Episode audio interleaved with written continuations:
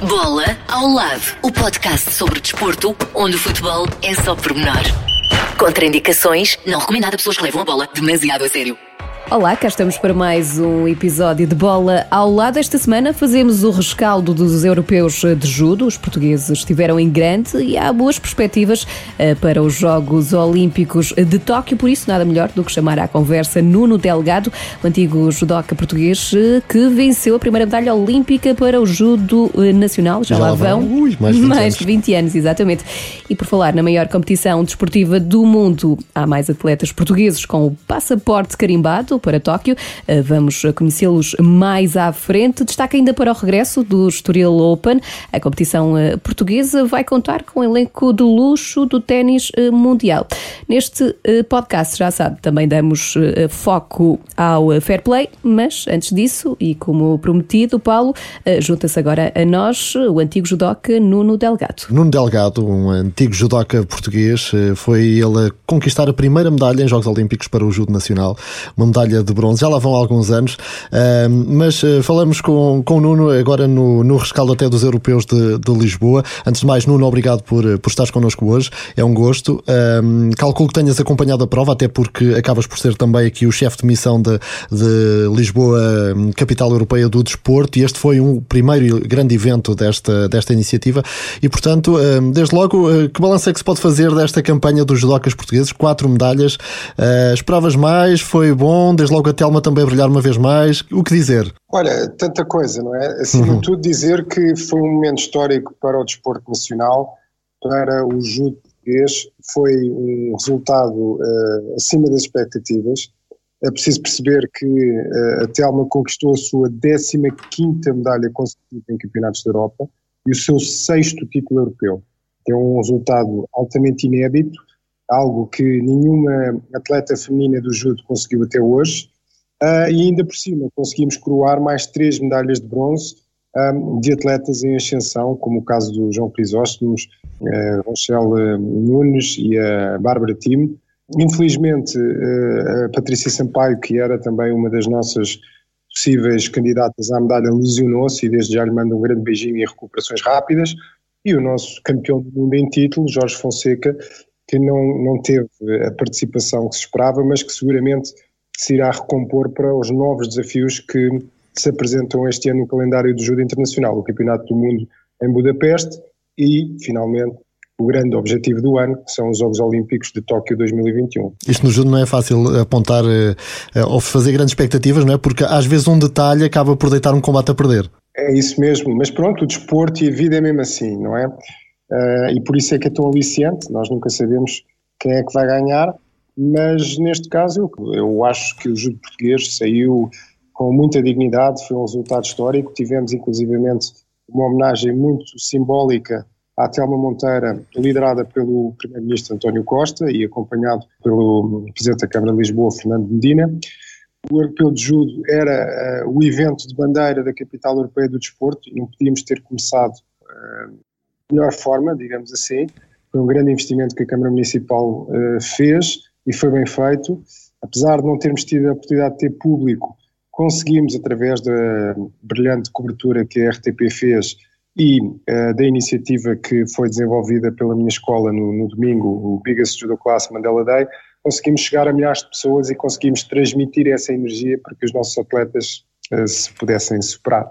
Eh, sentes que a população portuguesa eh, está mais envolvida com o judo? Também os resultados ajudam, obviamente, eh, mas há maior interesse pela modalidade? Sem dúvida nenhuma. Esse interesse tem sido um crescendo, tanto por um lado pelos resultados desportivos que os nossos atletas têm conquistado, como também a intervenção cívica que o judo tem feito ao nível das escolas e de, de, de outras entidades que são reconhecidas no país. Apesar de neste momento vivermos um período pandémico muito complexo em que a modalidade de judo é considerada uma modalidade de alto risco no que diz respeito portanto, às regras de segurança higiênica, posso lhe dizer que são inúmeros os agrupamentos de escola e os municípios que uh, têm confiado na prática do judo escolar uh, e, e efetivamente cada vez mais nós percebemos que o judo é uma grande ferramenta de educação, de ensino dos valores, e de respeito pelo outro, Portanto, realmente o judo tem vindo a conquistar os portugueses e eu acredito que, inclusivamente, estes Jogos Olímpicos serão mais um momento de criar essa aproximação de, de Portugal com, com esta modalidade que tantas alegrias tem trazido dentro e fora dos tatamis. E no que toca aos Jogos Olímpicos, já que falamos nisso, quais são as expectativas eh, para essa grande competição? Um, como sabe, nos Jogos Olímpicos anteriores, no Rio de Janeiro, eu liderei uma equipa de missão onde conquistamos a última e única medalha que foi conquistada nessa prova, mas a última medalha olímpica eh, que Portugal trouxe. Portanto, foi Telmo Monteiro, como sabemos, e portanto eu acho que nesta fase essa é uma fasquia que podemos com certeza almejar. Contudo, eh, abre a porta para novas expectativas. Neste momento temos um campeão do mundo em título, temos jovens ah, em ascensão, como é o caso da Patrícia Sampaio, que foi ainda no ano passado reconhecida como a melhor atleta de Portugal pela Confederação do Desporto Português. Portanto, sem querer eh, colocar demasiada pressão, eu sinto que o judo nacional neste momento está em condições de em Tóquio 2021 nos trazer muitas alegrias. Era bem diferente quando começaste há mais de 20 anos, eh, as pessoas ainda olhavam para o judo na altura um bocadinho diferente daquilo que olham hoje, não é? Havia se calhar até algum estigma, eh, aquela coisa da luta tinha aquele peso sempre, não é? É verdade, é verdade, Paulo. Olha, eu este ano faço 21 anos que conquistei a medalha olímpica e vou também marcar esse, esse momento. Estamos em ano 2021, temos os Jogos Olímpicos, tivemos o Europeu de Judo, temos a Capital Europeia do Desporto uhum. e, portanto, pareceu-me uma, uma data eh, interessante para, para relembrar todo esse percurso. Mas, na verdade, eu quando comecei a fazer judo, as pessoas riam-se pensando que eu andava de pijama. já temos pessoas que, portanto, sabem acompanhar o judo, conhecem os atletas, acompanham os seus torneios. A Telma hoje em dia é uma, uma referência uh, nacional e, e mundial. Uh, o Jorge Fonseca é um dos atletas mais excitantes de ver em prova. E, e, eu e os meus colegas, não fui o único, não é? O Pedro Soares, a Ana Hormiga e muitos outros, uh, olhamos com, com muito prazer para o percurso que ajudámos a construir. Portanto, criaram-se aqui alicerces para colocar o judo no palco mais alto do desporto de alta competição. O judo hoje em dia é um desporto muito reconhecido nas suas competências para formar os jovens nas escolas, mas também a própria filosofia do judo, que é uma área que eu hoje me dedico mais, de, que nos ensina como é que treinamos para a vida com as técnicas uh, das artes marciais, é algo que eu sinto que, que Portugal tem sabido receber muito bem um, e pronto, e é um privilégio e um prazer enorme fazer parte dessa, dessa história que, que, que ainda se vai construindo. Uhum. Passam 20 anos, como disseste, da conquista da medalha de bronze nos Jogos Olímpicos em Sydney.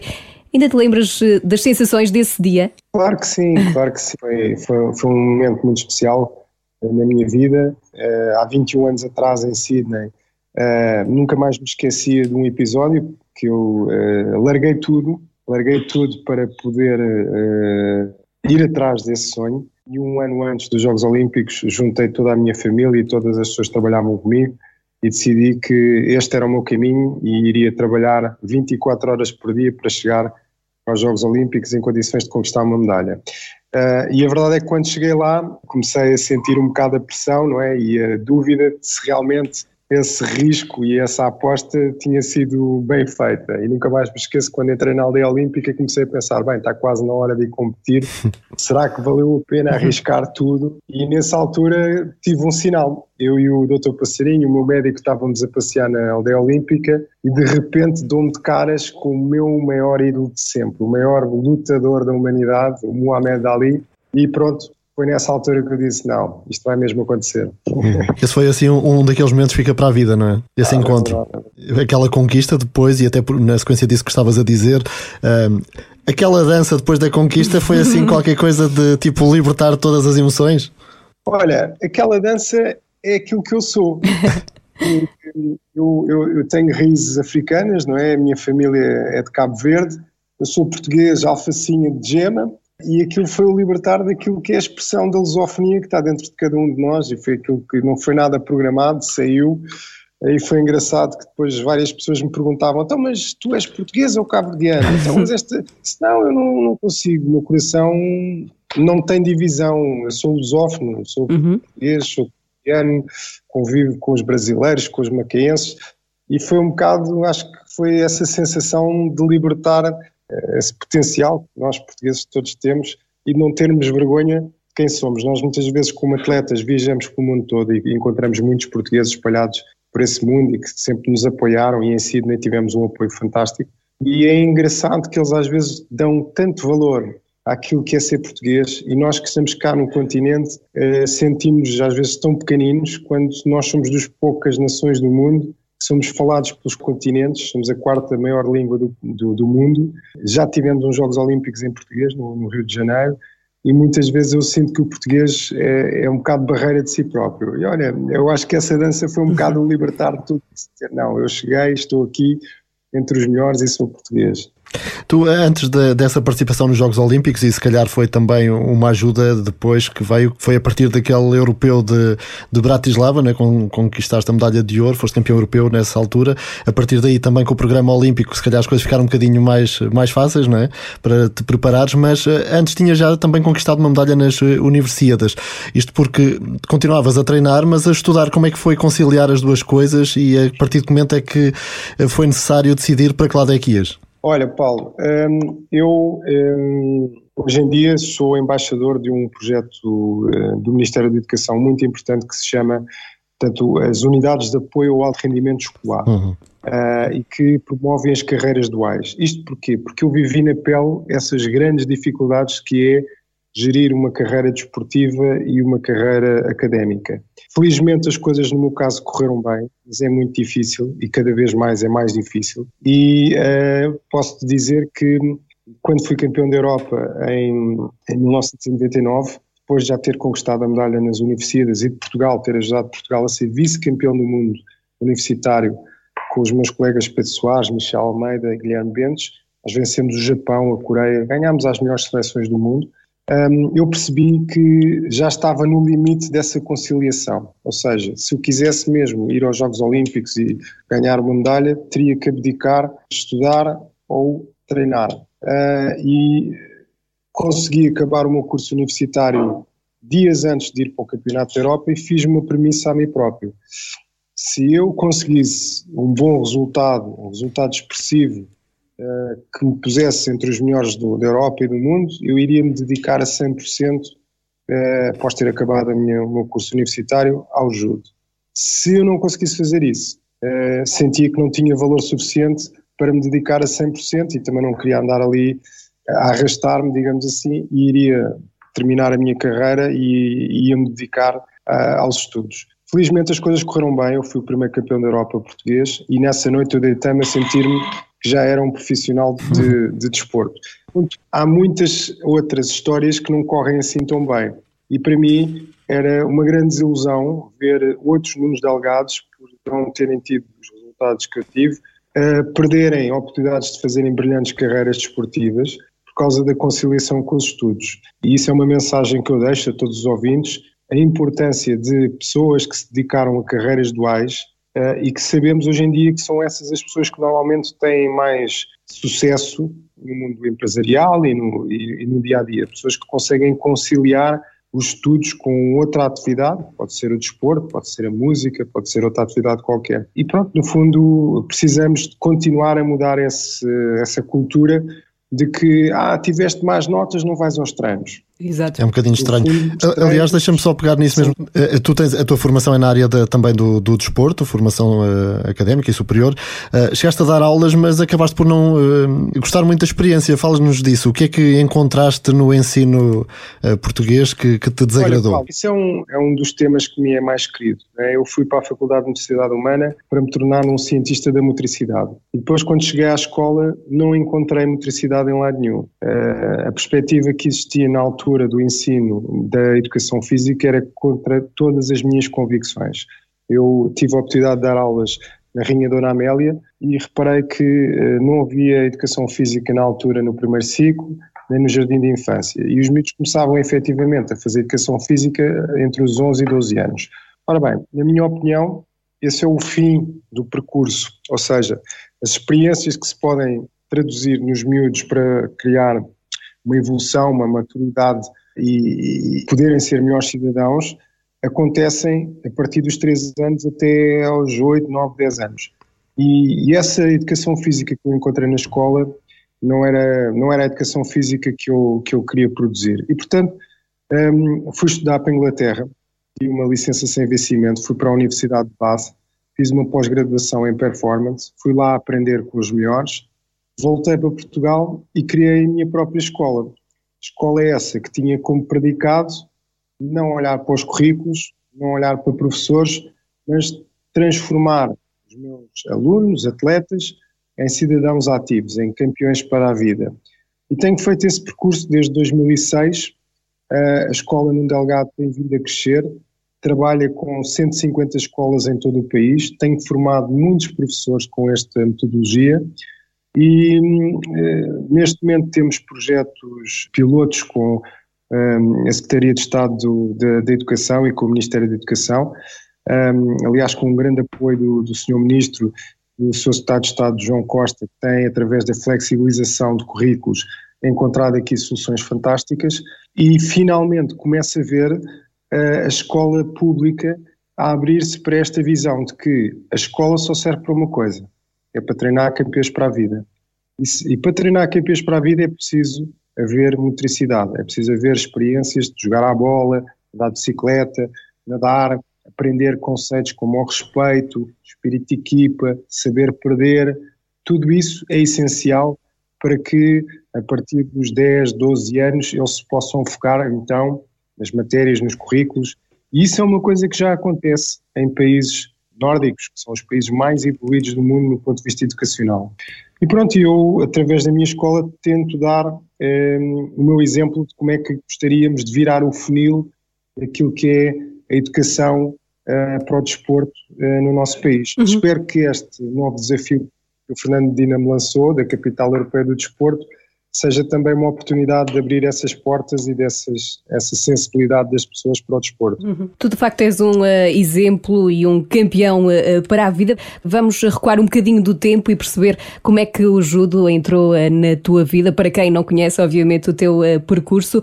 Disseste há pouco que és alfacinha de gema, mas o interesse pelo judo começou noutra, noutra cidade, certo? É verdade. É em Scalabis, em Santarém, grande cidade que me recebeu com, com sete anos. Uh, eu desloquei-me para Santarém uh, acompanhando o, o, meu padrasto, que foi, foi, trabalhar, era médico no Hospital de Santa Maria, e passou para Santarém. E, e lá uh, o judo foi uma oportunidade única de me conseguir agregar a uma nova cidade, muito diferente de Lisboa, onde eu tive algumas dificuldades de adaptação ao início, e foi no judo que eu encontrei uma nova família, um novo pai, o meu mestre, mestre Anjinho, que foi a pessoa que me recebeu para o judo, uh, foi uma influência enorme, uh, uma pessoa que me incutiu valores, respeito, uh, que me ajudou a combater a dislexia e a hiperatividade um, e que me moldou para ser uma pessoa completamente diferente. Portanto, devo muito ao judo um, todo o apoio que, que, tive, porque era uma criança com dificuldades na escola, também algumas dificuldades de socialização, e realmente o judo foi um amor à primeira vista que, que nunca larguei.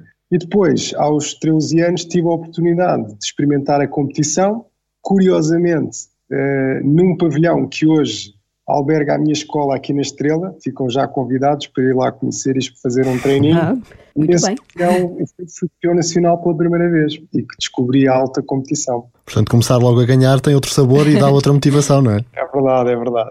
Uh, falavas dessa questão da, da, dislexia e da hiperatividade, enfim, muitas vezes uh, acaba por, uh, se calhar, seguir um caminho da, pela medicação e etc., quando o desporto pode ser uma ajuda e tu, com o teu exemplo e o teu caso pessoal, tens, tens trabalhado nisto e dado o teu testemunho.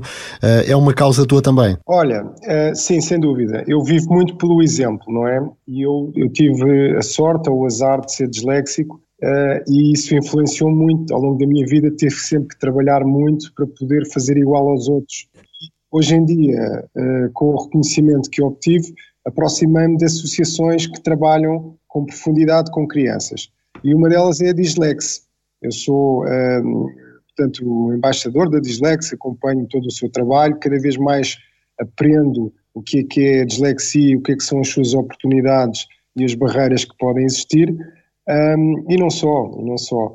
Uh, existem vários síndromes que hoje em dia nós temos que estar atentos com as nossas crianças e que devemos preparar os nossos professores que lidam com elas para saberem uh, fazer uma, uma triagem, digamos assim, e, e, assessorar os pais e passar para, para especialistas. Não é? Uh, e o desporto, efetivamente, é um bem comum, ou seja, não há nenhum médico que não recomenda a prática desportiva não como substituição de algumas uh, eh, situações de diagnóstico mais, mais, mais profundas, mas acima de tudo como uma forma de prevenção para essas eh, dificuldades que as crianças hoje em dia cada vez estão mais permissas a isso.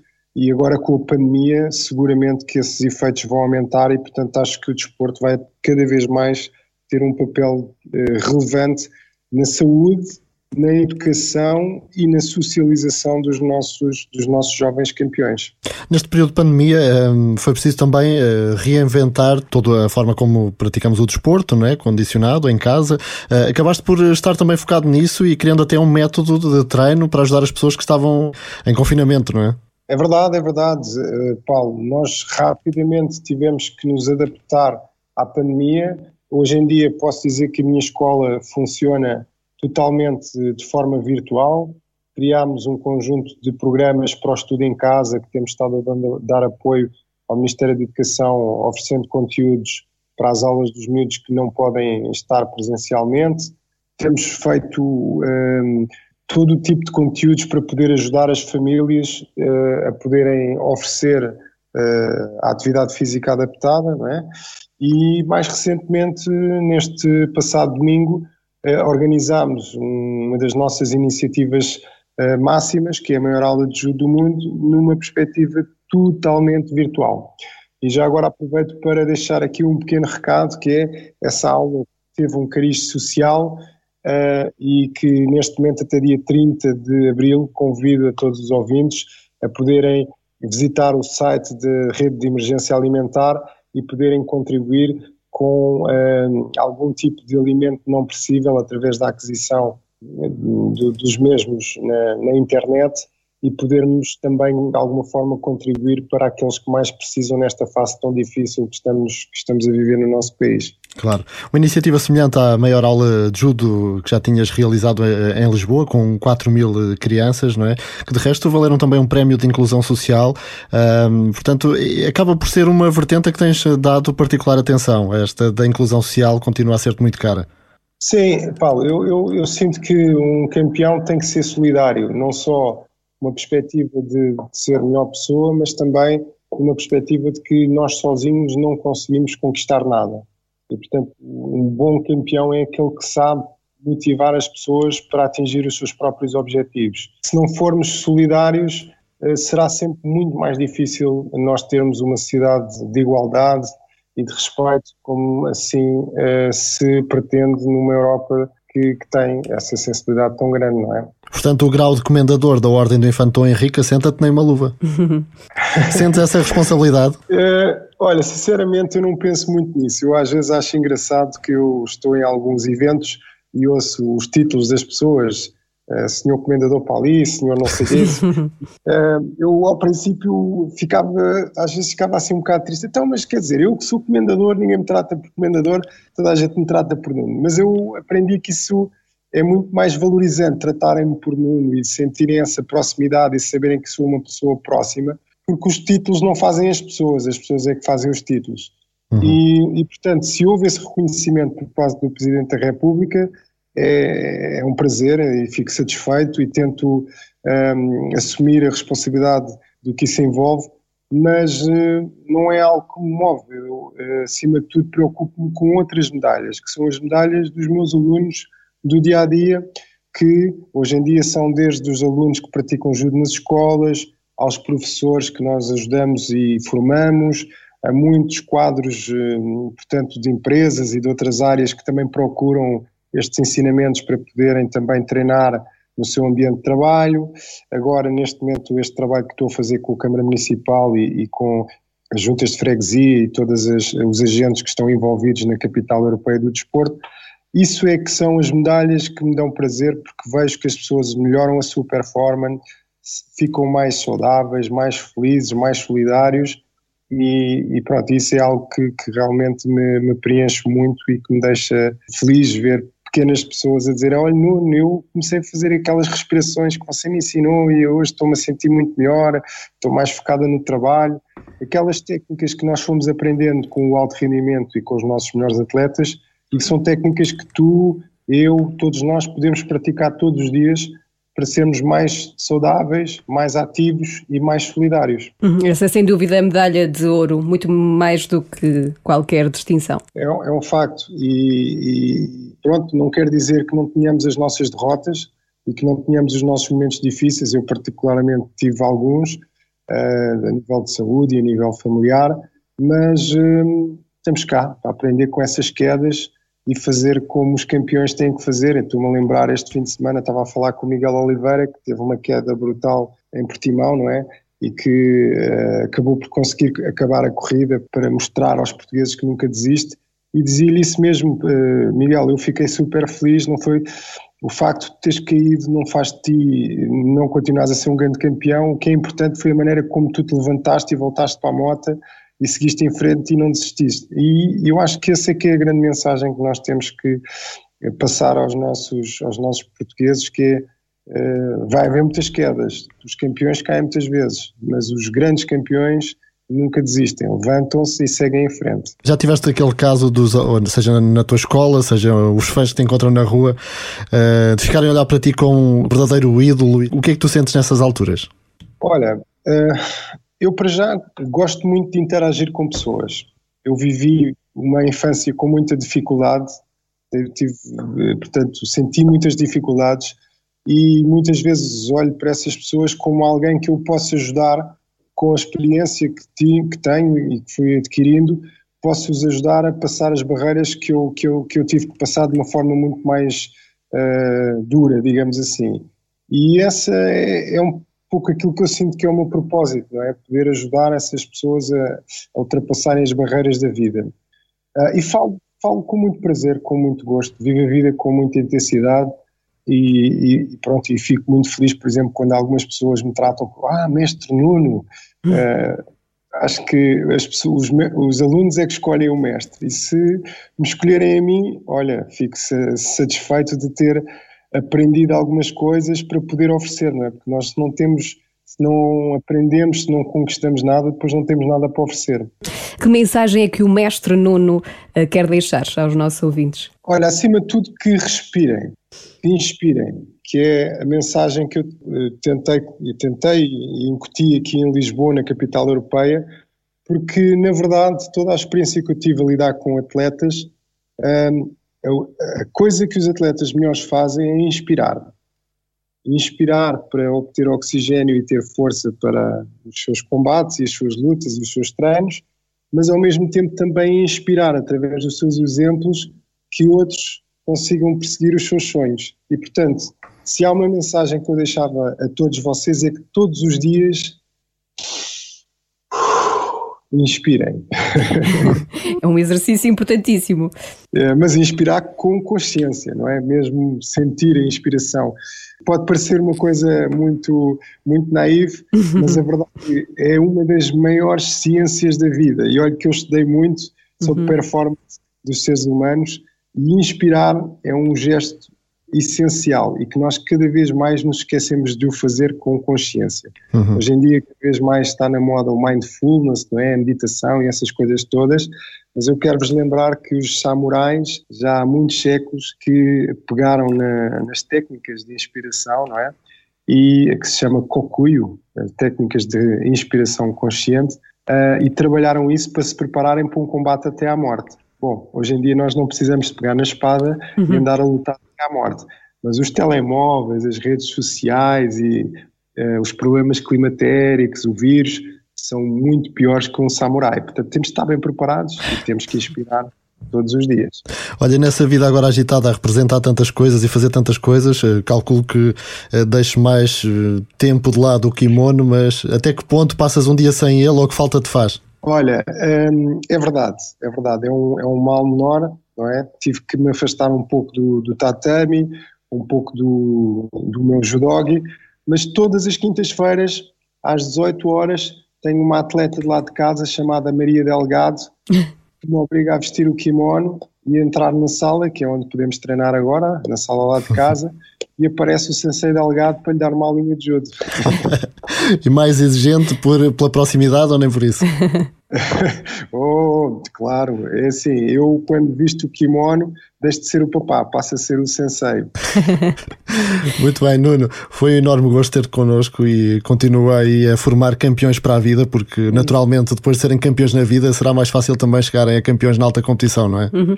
Quanto a nós vamos inspirar com consciência. É isso mesmo, e uh, bons treinos e muito obrigado à M80 por tanto nos inspirar com as vossas músicas fantásticas. Nuno Delgado aqui com um percurso de luxo, não admira também que o antigo judoca tenha sido escolhido para ser o chefe chefe de missão de Lisboa, capital europeia do desporto, que de resto foi apresentado também uh, na semana que, que agora passou. Uhum. Pelo próprio Nuno Delgado.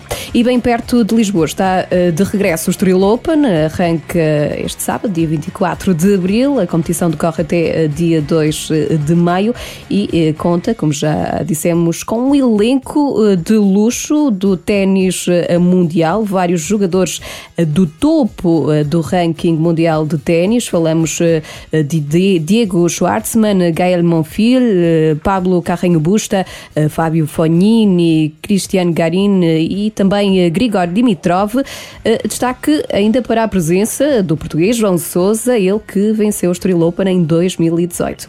Competição quase a começar então, aqui João Sousa e Dimitrov que receberam os dois wildcard para, para a prova e uh, vamos ver o que é que o português vai fazer desta vez. Por falar em portugueses, Sara Moreira, também a caminho dos Jogos Olímpicos na maratona, qualificação garantida na prova em Twente, nos eh, Países Baixos. A atleta portuguesa de 35 anos ficou em segundo lugar, ela que concluiu a prova em 2 horas 26 minutos e 42 segundos. Segue então para Tóquio, é a quarta qualificação eh, seguida de Sara Moreira para os Jogos Olímpicos. Eh, no final chorou, mas que foram lágrimas de orgulho, de emoção e de toda uma luta. Refletem tudo o que passei, que foi, que foi muito duro, que foi muito difícil, mas nunca deixei de acreditar, nunca me dei por vencida, nunca na minha cabeça esteve a possibilidade de não, de não conseguir atingir o meu objetivo, portanto foram lágrimas precisamente de orgulho, de emoção e de todo o trabalho, de toda a luta que, que tive que travar uh, durante muitos, muitos longos períodos de tempo. Um, e quando o, o objetivo é atingido e quando nós conseguimos superar-nos e quando nós conseguimos acreditar no trabalho que estamos a fazer, uh, o resultado é este. Sara Moreira volta a marcar presença nos Jogos Olímpicos e da maratona seguimos para a vela. Porque eh, Carolina João conseguiu mais uma qualificação olímpica para a vela portuguesa, a velejadora de 24 anos conseguiu a vaga para Tóquio na classe laser. Eh, com esta qualificação são já eh, quase 60 os atletas eh, com passaporte para os Jogos Olímpicos, a competição que decorre entre 23 de julho e 8 de agosto em Tóquio. Na Austrália, Frederico Moraes foi terceiro classificado na Narrabeen Classic, a terceira etapa do circuito mundial de surf. Com este resultado, o surfista subiu ao oitavo lugar do circuito. A próxima etapa será também na Austrália, na zona oeste. A Margaret River decorre entre 2 e 12 de maio. Kikas será a cabeça de série eh, nesta quarta etapa.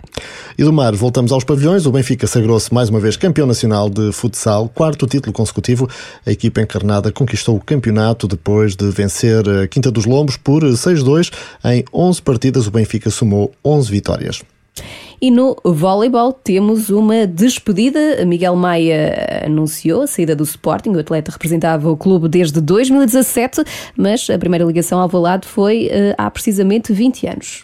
E foi por isso mesmo que, com emoção, anunciou a despedida do Sporting. Miguel Maia faz 50 anos na semana em que gravamos este podcast, mas isso não significa eh, ainda assim um ponto final na carreira. O atleta garante que vai continuar a jogar voleibol. Tudo indica que será ao lado do filho Guilherme Maia na Académica de Espinho. Será interessante ver eh, os dois, eh, pai e filha, jogar eh, lado a lado. E agora é momento de. Fair Play. Momento Fair Play. O espaço mais fofinho deste podcast. O protagonista desta semana é André eh, Vilas Boas. O treinador de futebol participou no Rally de Vieira do Minho por uma boa causa. Promoveu a Associação Portuguesa de Pais e Amigos do Cidadão Deficiente Mental do Porto eh, no âmbito do movimento Race for Good. A Vilas Boas cresceu à frente desta instituição, conhece o trabalho e por isso eh, espera contribuir para sensibilizar a população e atrair fundos privados. E a juntar à parte solidária, o técnico português reviveu a adrenalina ao volante, concluiu as cinco classificativas do Rally Vieira do Minho com um tempo de 38 minutos e 16 segundos, mais 3 minutos e 9 eh, do que o piloto mais rápido, o atual campeão nacional, Armindo Araújo. Ele, Nada mal. Que, Armindo, que também já passou, já passou neste podcast, portanto, se Exatamente. quiserem ouvir, é, só, é recuar. É só ir à lista. e agora, altura para entregar mais um troféu desnecessário. Troféu desnecessário. Um prémio que ninguém quer levar para casa. E esta semana entregamos o troféu aos organizadores da Superliga Europeia de eh, Futebol. Porquê, Paulo? Isto foi a Superliga mais rápida de sempre. Anunciada num dia, desanunciada no dia a seguir. É verdade. Portanto, 12 uh... clubes, 12 dos principais clubes europeus pretendiam desenvolver uma competição de elite com 20 clubes no total, concorrente à Liga dos Campeões uhum. e em oposição à UEFA, mas, eh, como disseste, isto uh, durou pouco, pouco, poucas horas. Sim, a forte contestação por parte de, de, dos organismos oficiais, de governos até, também dos adeptos, eh, sobretudo em Inglaterra, que se manifestaram uhum. eh, fortemente contra este, este projeto, eh, que era assim um bocadinho elitista à partida, fechado, não é? E, portanto, os adeptos não gostaram muito de, da ideia, ainda que o, o, presidente do Real Madrid continua a defender esta Superliga uhum. Europeia. Diz que está, que está em stand-by, portanto, resta saber se de facto este projeto projeto acaba mesmo ou uh, uhum. fica em stand-by, avança mais à frente. Para já, até porque muitos dos clubes começaram logo a desistir, não é? À partida, sobretudo os ingleses, que foram os, os primeiros. primeiros. a abandonar uh, e puseram o, o projeto em causa, por cá o Porto diz ter sido contactado, ainda que de forma não oficial, uhum, mas informal, uh, sim. acabou por uh, declinar também este, este projeto. mas fica, no fundo, lançada pelo menos a discussão para perceber o que é que a UEFA tem andado a fazer uhum. e de que forma é que. Também pode melhorar, melhorar para tornar o futebol mais mais inclusivo. Mais atrativo, mais inclusivo e, uhum. e, para que não sejam sempre os mesmmos a encher o saco, não é? É verdade. isso também não ajuda nada. Portanto, teremos uh, certamente mais cenas e capítulos desta novela. Portanto, nós, mas pelo menos a Superliga já tem um troféu. Fica com o nosso troféu desnecessário. Está atribuído o troféu desnecessário desta semana. Quanto a nós, regressamos para na semana. próxima. Não sei se há necessidade, mas voltamos na mesma. Há sempre necessidade okay, para falar de desporto. Então. Até, Até para a semana. Bola ao lado, o podcast sobre desporto, onde o futebol é só pormenor. Contraindicações, não recomendado a pessoas que levam a bola demasiado a sério.